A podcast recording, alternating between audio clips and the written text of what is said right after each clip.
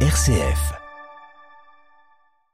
Aujourd'hui, vendredi 4 mars, c'est la journée mondiale de l'obésité et on va en parler avec notre invité, le professeur Emmanuel Dix, chef du service d'endocrinologie, diabète et nutrition à l'hôpital Lyon-Sud. Bonjour professeur. Et bonjour. Merci euh, d'être avec nous. C'est une grande cause finalement, euh, l'obésité, euh, qui touche de nombreuses populations, jeunes, moins jeunes, plus âgées, voire même très jeunes. D'ailleurs, c'est aussi un point sur lequel vous avez peut-être envie de nous parler aujourd'hui, c'est que en France, il y a des chiffres sur la question de l'obésité chez les jeunes et ils sont très parlants.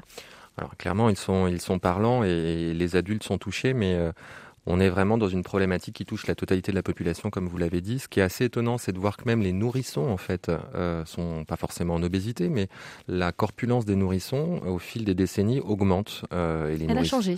Elle a changé, elle progresse. On devient, entre guillemets, de plus en plus gras euh, dès le plus jeune âge. Et c'est normal d'être gras dès le plus jeune âge? C'est la question. L'idée, c'est que les déterminants de cette augmentation de la masse grasse, on les connaît pas forcément. On sait, on maîtrise pas tout, hein, mais on sait qu'on est dans un environnement qui probablement est plutôt favorable au stockage d'énergie qu'à la dépense d'énergie. On le voit, hein, on a un accès à l'alimentation euh, facilité, il y a les publicités, il y a énormément de choses.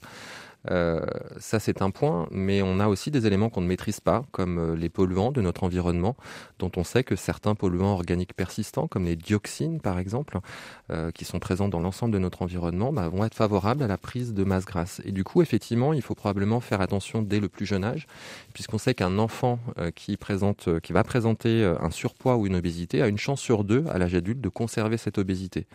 Et l'obésité, c'est pas un statut, c'est pas comme avoir, je sais pas moi, les cheveux, les cheveux bleus ou les yeux verts, c'est pas un statut, il faut pas le considérer comme ça, c'est réellement une maladie. Et on voit par exemple, euh, la France est assez préservée hein, dans le reste du monde, euh, malgré tout, hein, on va pas être catastrophiste euh, en France. Malgré le fait qu'on soit un pays où on, aime bien manger. Tout à fait, et il y a visiblement un petit paradoxe sur cet aspect-là, comme sur le risque cardiovasculaire en France qui est plutôt assez bas. Il y a des éléments protecteurs, mais on n'est pas dans la situation américaine, par exemple, où aux États-Unis c'est assez, c'est assez flagrant, ce que l'on voit, c'est non seulement beaucoup d'enfants obèses, mais même des, enfants avec des complications de l'obésité sévérissime, comme des diabètes. On a l'habitude en France de, voir des patients qui développent un diabète plutôt vers 45 ans. Euh, aux États-Unis, on a des jeunes qui ont 15, euh, 16 ans et qui présentent un diabète et qui font les complications du diabète à 30 ou 35 ans, qui vont se retrouver en dialyse ou des choses de ce type-là. Et ça fait très très peur. Donc il faut, faire, il faut clairement faire de la prévention. Alors avant de parler justement de tous les éléments, de tous les outils dont vous disposez pour euh, prévenir l'obésité, un enfant sur cinq, sur cinq en France est en surpoids. Est-ce que c'est alarmant? C'est inquiétant. Si on se projette, effectivement, on a l'impression que la norme va changer, en fait, que euh, l'idée que l'on se fait du corps à notre époque ou à l'heure actuelle, on se met peut-être dans 20 ou 30 ans, la norme va complètement être bouleversée. C'est ce qu'on voit si vous êtes déjà allé aux États-Unis c'est le premier aspect qui est un peu choquant. C'est un petit peu perturbant de se rendre compte que là-bas la norme est un petit peu différente. Tout est plus grand, mais les gens sont aussi plus volumineux, on va dire. Donc euh, on pourrait imaginer qu'en France ça évolue aussi.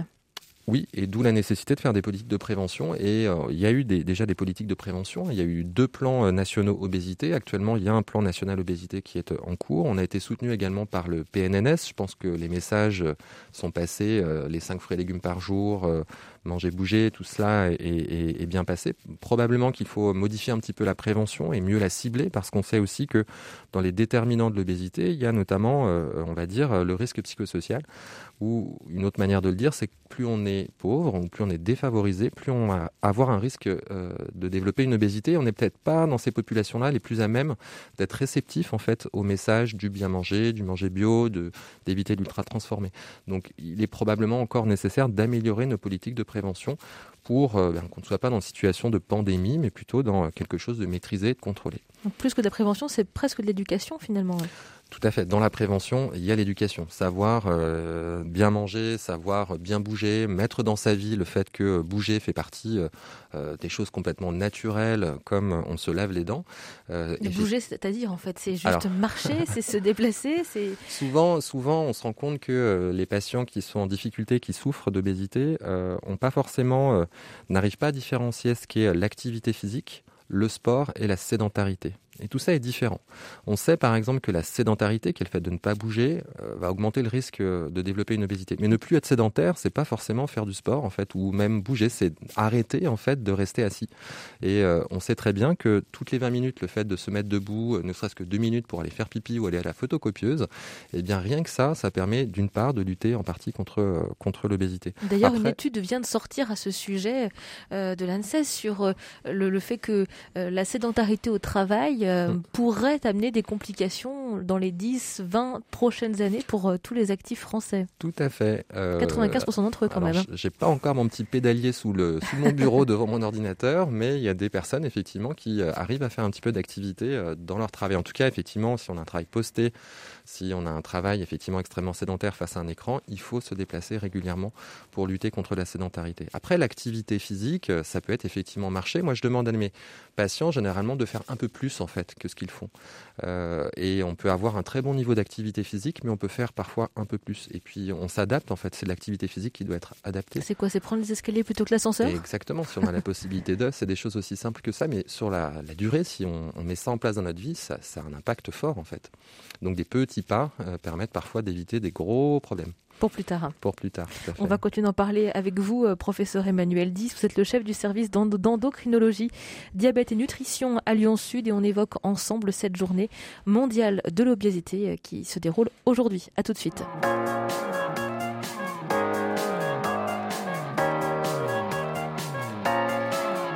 La journée mondiale de l'obésité, c'est aujourd'hui. On en parle avec notre invité, le professeur Emmanuel Dis, chef du service d'endocrinologie, diabète et nutrition à Lyon Sud. Comment est-ce que votre service est mobilisé aujourd'hui pour cette journée alors toute l'équipe est mobilisée. L'idée, c'est quand même de parler de la problématique.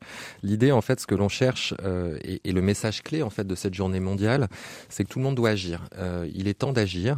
Et pourquoi il est temps d'agir? Parce que l'obésité est toujours pas reconnue comme une vraie pathologie, comme une pathologie chronique on, a la notion que le diabète c'est une pathologie, que l'hypertension c'est une pathologie, principalement parce que ce sont des maladies pour lesquelles on a des traitements médicamenteux.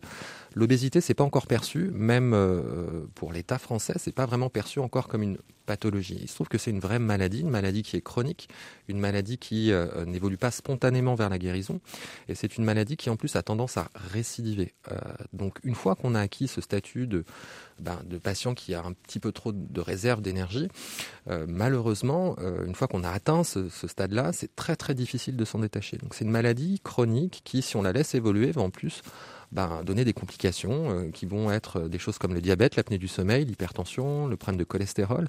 Et si on laisse évoluer ça très longtemps, si on a une obésité qui évolue depuis 20 ou 30 ans, ça augmente même le risque de présenter un cancer. Et ça altère clairement la qualité de vie, l'espérance de vie. C'est une vraie maladie en fait. Et il faut la considérer comme telle. Il faut probablement euh, rendre du coup euh, euh, pour ces patients qui sont en difficulté ben, beaucoup plus accessible et peut-être rembourser euh, des aides comme par exemple une consultation avec une diététicienne qui actuellement n'est pas remboursée, une consultation avec un entraîneur sportif ou encore avec une psychologue. Et vous pensez que ça va arriver un jour Alors on espère effectivement, grâce à la politique de santé menée à l'heure actuelle, il y a des expérimentations, ce qu'on appelle les articles 51, qui essaient de voir si en payant un forfait, je vais payer par exemple un forfait pour l'obésité de l'adulte, qui va me donner accès de manière remboursée à toute une séquence de soins avec euh, ces, différents, euh, ces différentes personnes, est-ce qu'on va améliorer la situation des gens? Et, ces expérimentations, elles ont débuté euh, il y a un ou deux ans. C'est des expérimentations qui durent cinq ans. Et si on se rend compte que ben, c'est pertinent, ce sera généralisé à l'ensemble de la France. Vous y croyez?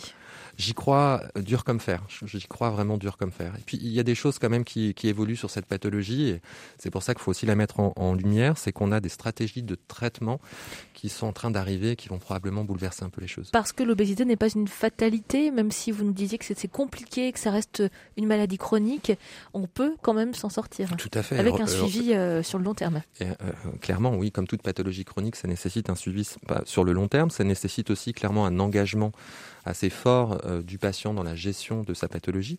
C'est dur hein, de savoir qu'on a une maladie, euh, c'est dur de savoir qu'elle est chronique et qu'elle est a priori euh, là pour un petit peu tout le temps. Et quand dans ces situations on sait qu'on doit ben, changer changer sa manière d'être, manger différemment, bouger différemment. Il faut faire extrêmement attention aux gens qui ont besoin de ça. Il faut pas les culpabiliser, il faut les soutenir en fait, il faut les soutenir et les aider. Et effectivement, c'est quelque chose qui doit s'étaler dans la durée, puisque quand on a perdu du poids, on est à risque majeur de reprendre du poids. La personne qui a le plus de risque de grossir, c'est la personne qui a maigri en fait. Donc à surveiller de plus en plus, plus précisément euh, justement quand on a perdu du poids. Euh, est-ce que ça a un impact sur la vie quotidienne, l'obésité? Comment vraiment mesurer son impact? Dans le quotidien Est-ce qu'il y en a vraiment un? Alors il y, en a clairement. Après tout dépend euh, de quel de quel type d'obésité ou de quelle la sévérité de l'obésité en fait que l'on présente. Mais le retentissement, ne serait-ce que le retentissement euh, au-delà du retentissement physique, hein, euh, c'est clair que quand on présente un surpoids ou une obésité, on peut beaucoup plus facilement, par exemple, avoir des douleurs articulaires dans les genoux, dans les chevilles, qui limitent les déplacements. J'ai beaucoup de patientes qui souhaitent en fait perdre du poids simplement pour pouvoir jouer avec leurs enfants, ce qui vous montre un petit peu l'impact que peut avoir cette pathologie euh, autour de la qualité de vie et les gens se sentent clairement handicapés. Mais au-delà de ce handicap physique, il y a aussi euh, euh, clairement une vraie discrimination en fait. L'image du patient qui est porteur d'une obésité, c'est une image dans la société encore à l'heure actuelle extrêmement négative et culpabilisante.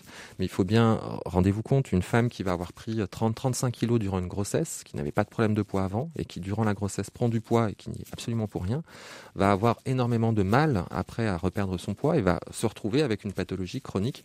Et on va la culpabiliser en lui disant, mais euh, regarde ce que, regarde, euh, non, il, faut avoir un autre regard. Il faut, comprendre qu'il faut soutenir les patients euh, porteurs d'une obésité.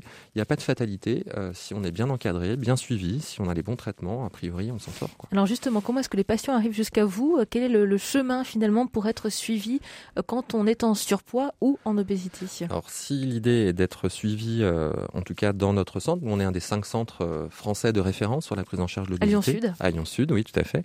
Et pour venir à l'hôpital Lyon-Sud, et eh bien sur le site internet des hospices civils de Lyon, on a une fiche euh, d'adressage. On peut faire remplir par le médecin traitant et euh, on doit, le patient doit s'engager également en signant comme quoi il, a, il souhaite euh, une prise en charge.